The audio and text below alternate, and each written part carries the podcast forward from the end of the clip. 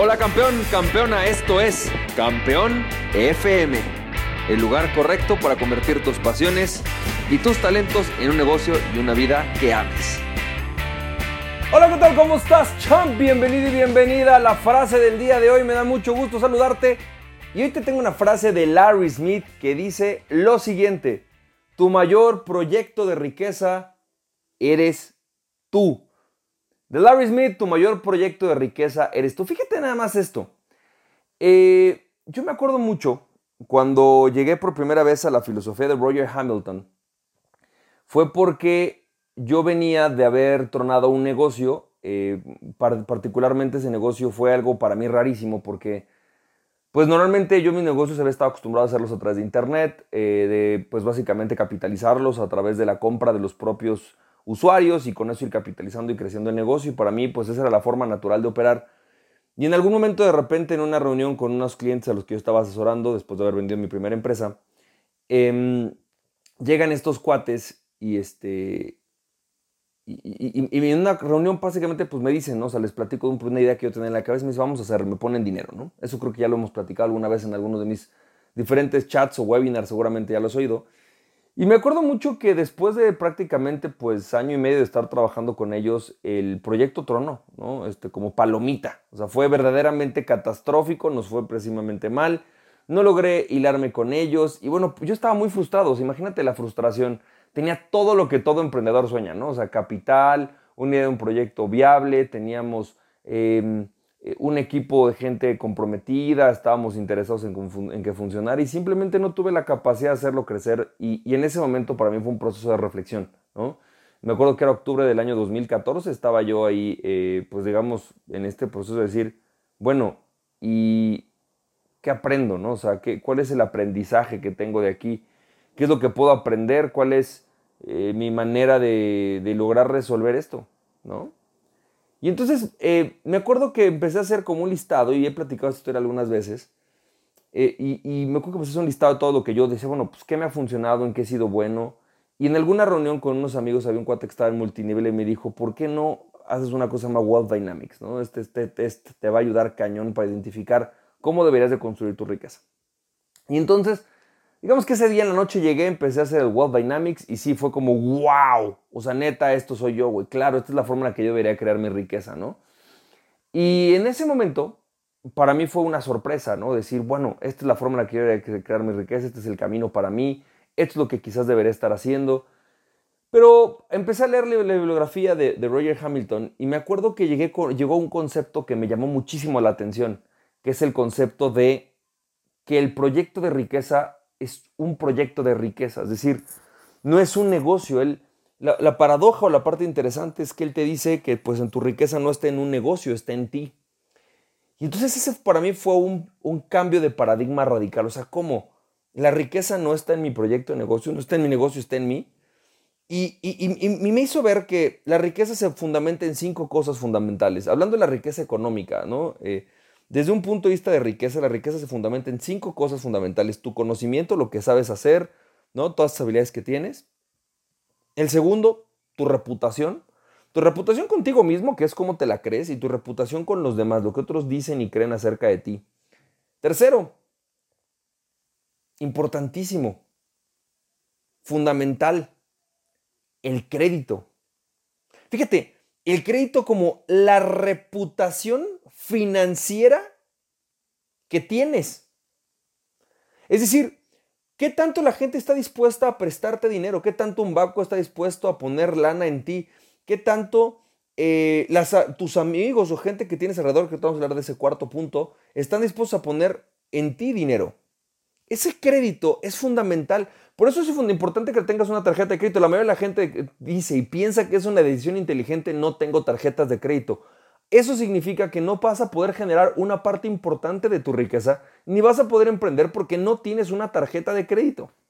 Las tarjetas de crédito son fundamentales, al menos una tarjeta de crédito, pero también generar crédito, porque el crédito es una reputación que tienes con el mundo diciendo yo pago mis deudas. Cuatro, tu network.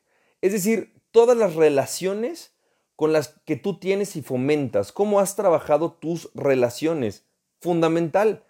Las relaciones son las que te van a recomendar con personas, van a ayudarte a desarrollar productos, van a invertir en ti, eh, vas a poder hacer partnerships para crecer proyectos, vas a poder generar eh, proyectos en conjunto. Eh, es todo esto, además de todas las partes personales que existen. Y por último, y sí, parte de tu riqueza son tus bienes. Y en esos bienes incluimos departamentos, inversiones, dinero, personas, empresas, ¿no? Que, están dentro de un proyecto particular o dentro de un grupo de, proyectos particulares en los cuales te pertenecen, ¿no?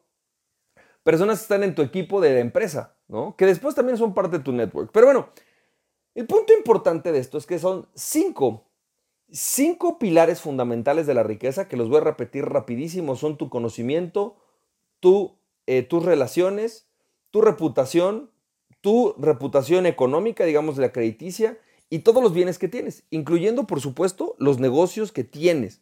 Por supuesto, los negocios son parte de esto, pero fíjate cómo la mayoría de nosotros fundamentamos toda nuestra riqueza solamente en una de estas, las cosas que tenemos. Ah, tengo inversiones o ah, tengo este proyecto de negocios. Pero ¿qué pasaría si mañana perdieras todos tus proyectos de negocio? Todo, todo este, este quinto nivel, digamos, esta quinta parte, se perdieran tu, tu, tu, tu negocio, se perdiera, o esta inversión que tienes la perdieras, ¿qué es tu riqueza? Pues tu riqueza es todo lo demás también. Todo lo demás es parte de tu riqueza, ese conocimiento, etc. Entonces, la gran pregunta es, ¿qué tengo que hacer? ¿No? Porque definitivamente una de las maneras de poder generar el efectivo, de poder generar la reputación, es curiosamente a través de generar tu empresa, es a través precisamente a lo mejor de tu trabajo, dependiendo de dónde estés, pero si tú eres emprendedor, pues obviamente a través de tu trabajo. O sea, tu trabajo me refiero de tu trabajo como emprendedor, de este proyecto al que te estás dedicando. Desde ahí es de donde sale el flujo de dinero. Porque estás creando productos o servicios que satisfacen necesidades de personas. Entonces, ¿cómo le haces, no? Porque al final de cuentas, eh, eh, esto, esto significa que tienes que ir a algo más grande. ¿Qué es lo que yo he descubierto? Lo que yo he descubierto es que estamos tan metidos a veces solamente en nuestro proyecto que olvidamos la parte importante de, por ejemplo, generar relaciones, de hacer partnerships de sentarnos con las personas, de cuidar nuestra reputación, de de repente decirle, y fíjate, esto es bien poderoso, hablar con un proveedor a decirle cuando no tienes lana, oye, fíjate que en este momento no te puedo pagar, pero en algún momento llegar a decirle, sabes que aquí está lo que te debía, güey. En cuanto me pagaron, pum, aquí está. En cuanto generé el flujo suficiente, pum, aquí está.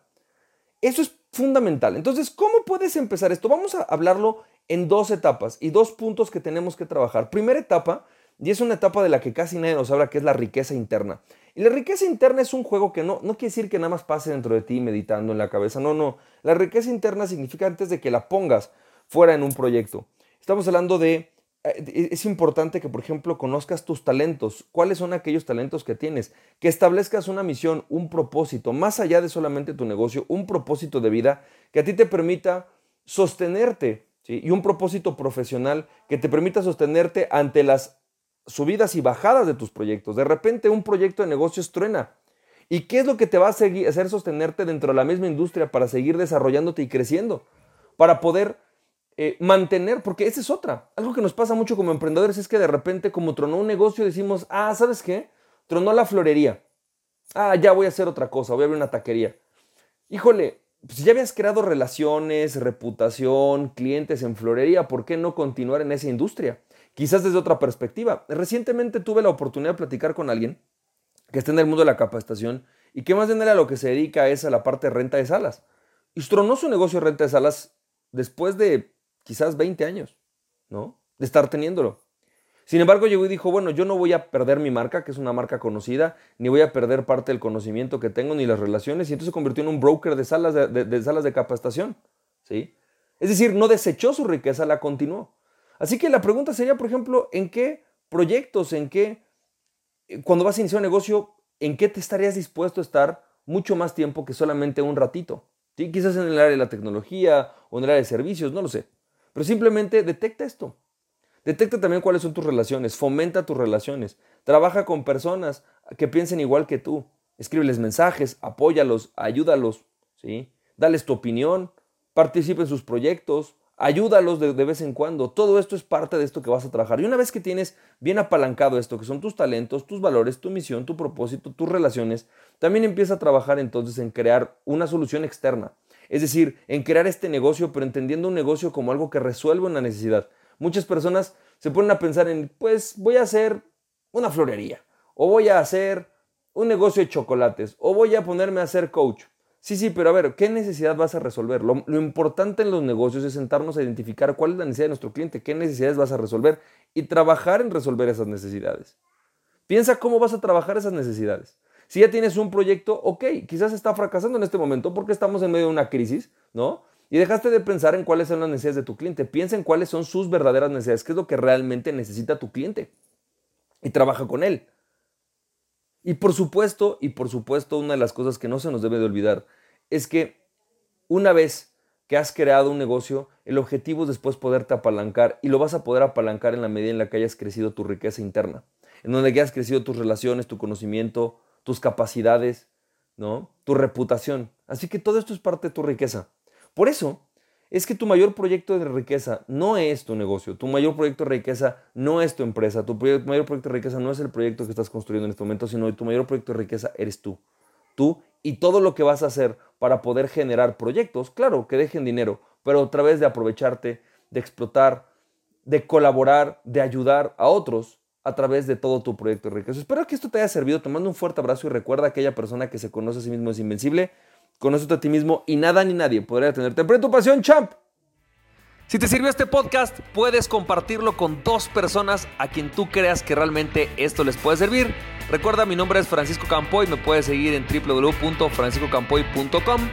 También me puedes ver en Instagram como F Campoy, en Facebook y en YouTube como Francisco Campoy. Nos estamos viendo, te mando un fuerte abrazo, cuídate mucho, bye bye.